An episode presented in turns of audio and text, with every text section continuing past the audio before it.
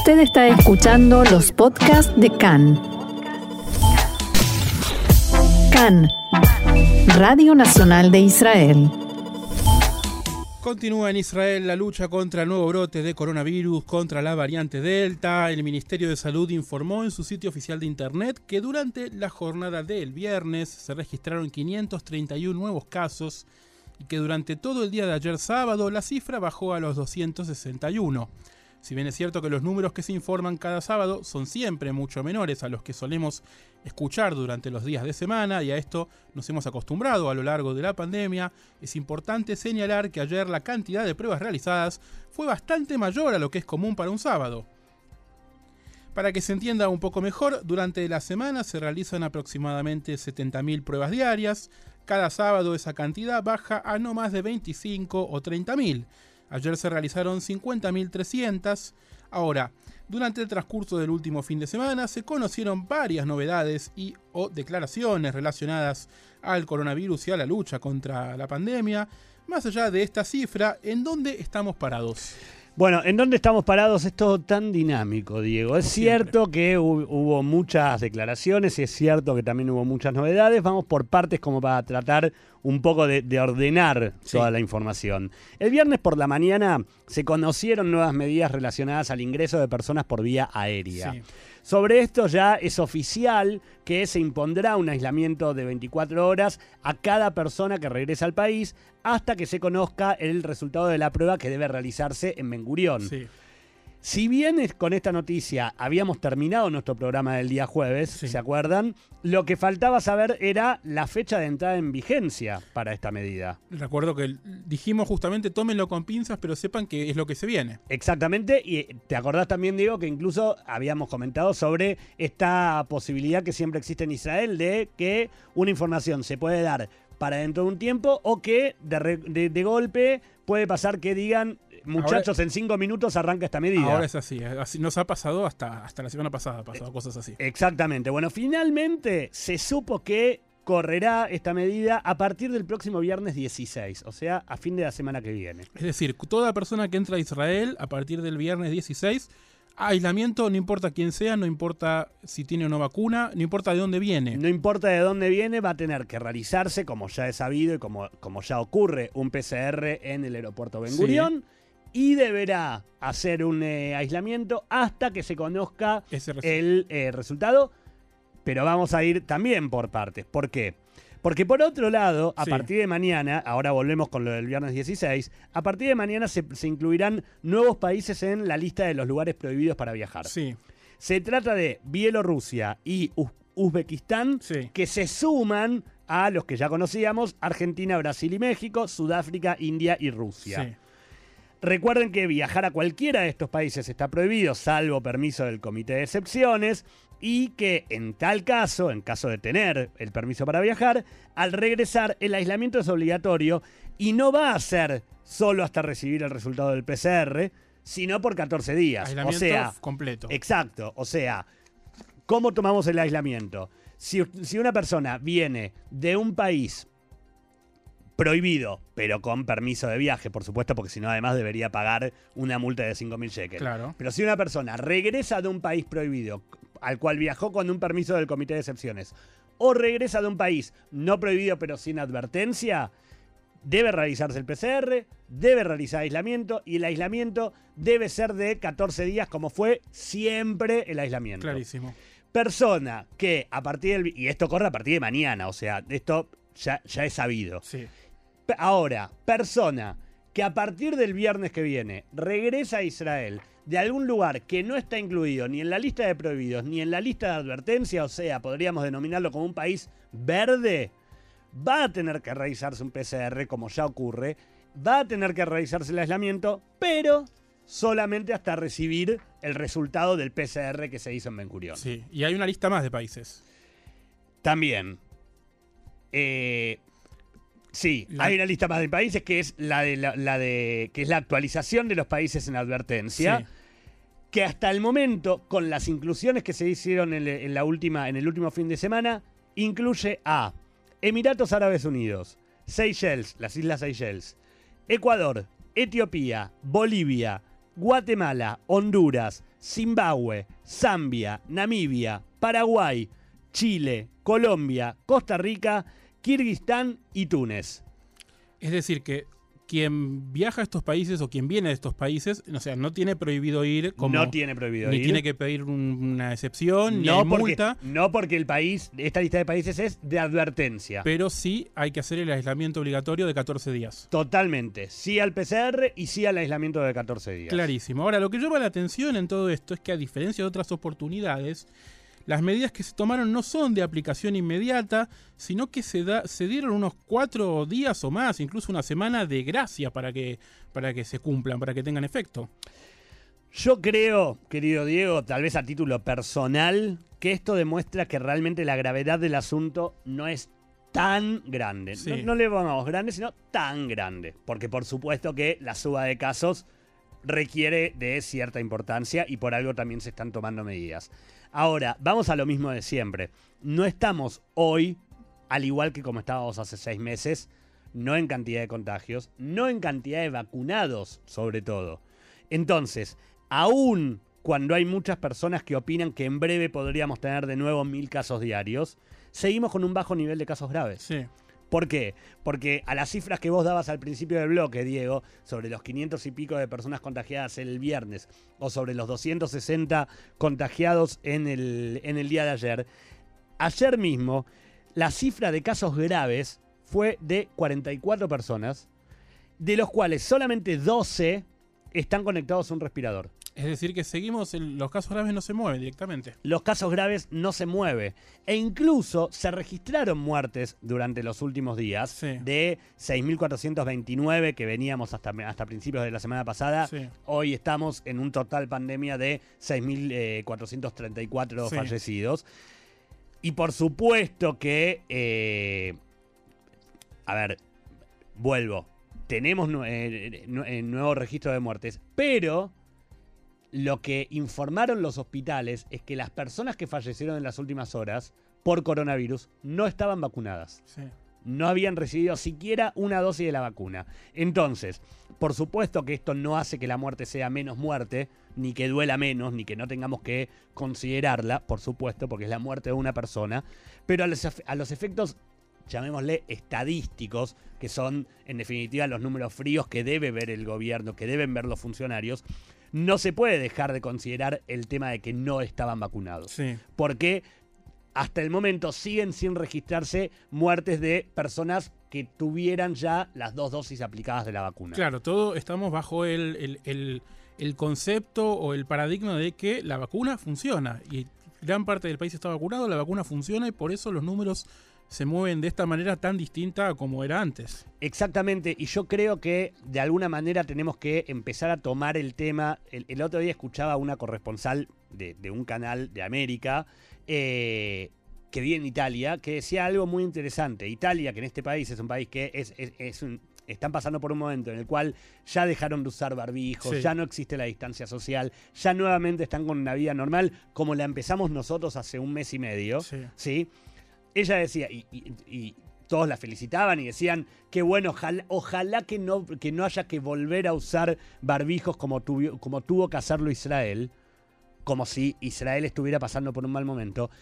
Esta corresponsal italiana decía que ellos ya saben que en menos de un mes van a tener que volver a usar barbijos. Claro. Porque ya saben que se están registrando casos de la variante Delta Claro. y ya saben que va a tener que dar unos, unos pasos para atrás. Entonces, habría que empezar a entender que Israel también está haciendo lo mismo que de- decía esta periodista que va a ocurrir en Italia. Tenemos que empezar a entender que con, la- con- con el coronavirus vamos a seguir viviendo por muchos años. Muy claro. Entonces, tal vez no sería cuestión de pensar en, uy, no fue mal. No, no nos fue mal. Porque no dejamos de tener la cantidad de vacunados que tenemos, porque no dejamos de tener las vacunas que tenemos en general y que proyecta Israel. Pero en definitivo, el coronavirus para Israel, para Italia y para el resto del mundo llegó para quedarse.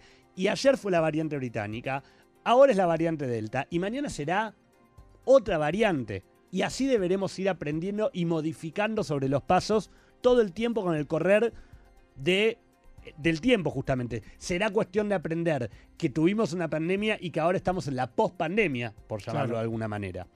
Ahora, de hecho, Diego, hay un tema que también el gabinete dejó pasar por alto por el momento, o por lo menos no le dio tanta trascendencia, y se trata de las declaraciones que hizo la jefa de servicio de los servicios de salud pública el jueves por la noche. Sí. Estamos hablando justamente de Sharon El Roy Price, Sí. que señaló ante la prensa que, y abro comillas, si el gabinete de Corona no cambia su política sobre los índices de referencia y se sigue hablando de los nuevos casos como si se tratara de una simple gripe, entonces Israel corre peligro de encaminarse hacia un nuevo cierre. Esto tira para atrás todo lo que acabo de decir. Primero no, porque No. lo dije a, considera- a- a título personal, Claro. pero, y- pero lo creo firmemente. Pero segundo no, ¿por qué? Porque de alguna manera las palabras del Roy Price reflejan la frustración que hay en el Ministerio de Salud Sí. por la decisión del gabinete de Corona de ignorar el número de verificados y considerar solamente el número de pacientes que son en, en- en estado grave Sí. y que son difíciles de considerar para las restricciones. Una decisión que molestó a- a- a- incluso en, la- en le- en las altas esferas del Ministerio de Salud. Sí. También el Roy Price señaló que para seguir considerando solamente los nuevos casos, se debería por lo menos incrementar el número de pruebas diarias para estar realmente seguros que los casos graves no van a subir. Sí. O sea, lo que decía, lo que decía el Roy Price es, mientras tengamos 300, 400, 500 casos, hablar de 40 graves no es mucho, pero hay que ver cuántos graves habrán si llegamos a los 1000, 2000 o 3000, ¿sí? Caso contrario, decía el Roy Price, un día podrían subir de golpe y entonces no quedará otra alternativa que cerrar todo de un momento para otro. ¿Es apocalíptica la palabra del Roy Price? ¿Quién sabe? Digo, Bueno, por, sí. el, por el momento el gobierno parecería decir que no. Siempre tiene que haber alguien que, que tenga la. que sea el policía malo, como se dice, ¿no? Dentro de un, de un equipo. Exactamente, y policía malo que además tiene voz reconocida, Sí, sí, tanto para el gobierno como para la sociedad. Bueno, eso Porque, aporta digo, balance también. De alguna manera, si lo dijera cualquier otro funcionario que no siempre eh, se mete públicamente en las discusiones en la mesa chica del gabinete de Corona, tal vez nadie le daría mayor importancia. Pero se supone que el Roy Price, que es una persona que junto con Ash y, justo con, y junto con eh, Jesse Levy trabajó codo a codo durante todo el proceso de la pandemia, se supone que debería tener cierta trascendencia. Así es. Y cambiamos ligeramente el tema para enfocarnos en la solución, que es la vacuna. Y el tema de que veníamos mencionando la semana pasada, que es la famosa tercera dosis.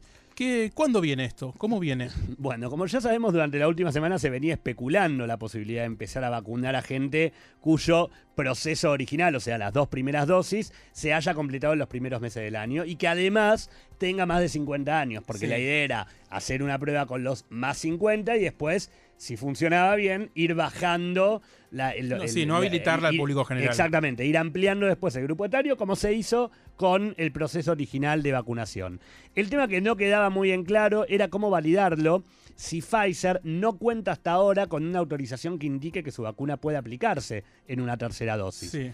Pues bien, la compañía farmacéutica informó a finales de semana que prevé solicitar a la FDA, la Administración de Drogas y Alimentos de los Estados Unidos, una autorización de emergencia que permita la tercera dosis. Y es la misma autorización de emergencia que se había solicitado para iniciar el proceso de vacunación a finales de 2020 y para comenzar eh, el proceso de vacunación a los niños de eh, 12 a 15 años hace dos meses. Sí. El tema es que, según informó Michael Dolsten, que es el jefe de investigaciones de Pfizer Mundial, el pedido se realizará recién durante el mes de agosto. O sea, no ahora. Es urgente, es un pedido de emergencia, pero recién en agosto. Sí. O sea que la lógica, a la pregunta que vos decías recién, ¿a dónde estamos parados con respecto a las vacunas? La lógica diría que Israel no debería aplicar una tercera dosis hasta este momento. ¿Por qué? Porque Israel es un país que siempre esperó la autorización de la FDA a las diferentes instancias de- solicitadas por Pfizer para encarar los diferentes procesos. Entonces, esa, usando esa lógica, Israel debería decir, no empezamos. Sí. Sobre todo, además, porque si bien Dolsten dice que el pedido se realizará bajo la premisa de estudios que confirman que una tercera dosis realza significativamente la cantidad de anticuerpos en personas que ya recibieron la vacuna hace 6 u 8 meses, Sí. tanto la FDA como la CDC, que es su homóloga en Europa, la homóloga de la FDA, indican que hasta el momento aquellas personas que ya tienen dos dosis de la vacuna de Pfizer no necesitan recibir otra vacuna por el momento. Pero que igualmente están preparados para que un pedido así, siempre y cuando se demuestre científicamente que es necesario. Ahora bien, volvamos a Israel. Hoy por la mañana, el ministro de Salud, Nitzan Horowitz, concedió una entrevista a Cannes donde indicó que a partir de hoy, o sea, no a partir de agosto cuando lo indicaba Pfizer, Sí. a partir de hoy, Hoy ya, eh, hoy 11 ya, de julio. 11 de julio, tre- ¿era 3 o 2? 2 de Av. Dos del mes de Dos Av, de Av, sí. eh, Israel comienza a aplicar una tercera dosis solamente a pacientes inmunodeprimidos. Y explicó que se trata solamente de estas personas, o sea, de personas que tienen una disminución de la inmunidad por motivos médicos. Por ejemplo, personas que están trasplantadas. Claro. ¿Sí? Es decir, que gente que efectivamente se sabe que los anticuerpos se le han reducido Exactamente. por una situación eh, Personas a las que se Sistémica. reducen los anticuerpos en general, no solamente sí, de la vacuna de Pfizer, y no porque la vacuna de Pfizer o la vacuna que se haya aplicado contra el corona no funcione, sino porque por su condición de salud de inmunodeprimidos, los anticuerpos en general pueden bajar más rápido. Respecto de la tercera dosis, en, en general, o sea, del resto de las personas, general, claro. indicó que todavía está en tiempo de prueba. Entonces, de alguna manera, avala Sí. el trámite que pretende eh, presentar Pfizer para el mes de agosto. Bueno, y otra pregunta sobre las vacunas, porque a partir de hoy ya no se pueden usar para primera aplicación ninguna de las dosis existentes de Pfizer en el país, porque ya no llegaríamos a dar la segunda, porque es la fecha de vencimiento a fin de mes. ¿Cuándo tendremos nuevas vacunas entonces? Bueno, ¿Es esto una buena para darme acá? tengo una buena para darte. Es todo tan dinámico, Diego, Sí. que esto que estás diciendo Sí. ocurría hasta hoy por la mañana. Es verdad lo que vos decías. Sabíamos que a partir de hoy ya no se podía utilizar la- el, el stock vigente para primera dosis porque no se llegaba a la fecha de vencimiento para la aplicación de la segunda. Ayer fue el último día en el que se podían vacunar los adolescentes, que era el objetivo de la campaña impulsada por Bennett. Exactamente. Ahora, de, de hecho, durante el fin de semana, Sí. Jesse Levy, el director saliente Sí. del eh, Ministerio de Salud, dijo que se estaba trabajando para adelantar la llegada de nuevas dosis. Y Bennett también había dicho que pretendía adelantar una entrega que, está pre- que estaba prevista para enero o febrero a un futuro mucho más cercano. Sí, ¿cuán cercano? Ahora, pues bien, ¿se acuerdan? Había una canción en castellano que decía el futuro llegó hace rato. Bueno, el futuro sí, llegó sí. hoy. Sí. ¿Por qué? Porque momentos antes del mediodía, el primer ministro Naftali Bennett confirmó durante una reunión de gabinete de gobierno que acordó con el CEO, con el director ejecutivo de Pfizer, Albert Burla, la entrega de nuevas dosis de la vacuna para el próximo primero de agosto, O sea, señores. el día después que vencen las vacunas que tenemos. Exactamente. Por tal motivo, deberíamos considerar que no vencieron ayer. No Claro. fue- no- que no tiene que haber sido ayer el último día. U- que uno puede, puede ir y vacunarse hoy, mañana, pasado. Exactamente, ¿por qué? Porque hasta el 31 de julio están vigentes, entonces como primera dosis sirve y como segunda dosis no podrán como segunda aplicación no podrán utilizarse estas dosis, pero la segunda aplicación ya correrá después del 1 de agosto, que entonces ya estará el, eh, la nueva entrega que Bennett confirmó que llega el 1 de agosto. Según palabras del propio Bennett, Sí. no hay razón alguna para llegar al minuto 90 y, ten- y deber tomar decisiones apresuradas como ya nos ha pasado en el pasado, valga la redundancia.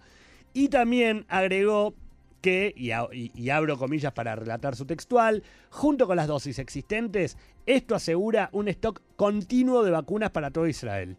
Me gustaría enfatizar, dijo Bennett, que hay vacunas para todos, jóvenes y adultos, todos por igual.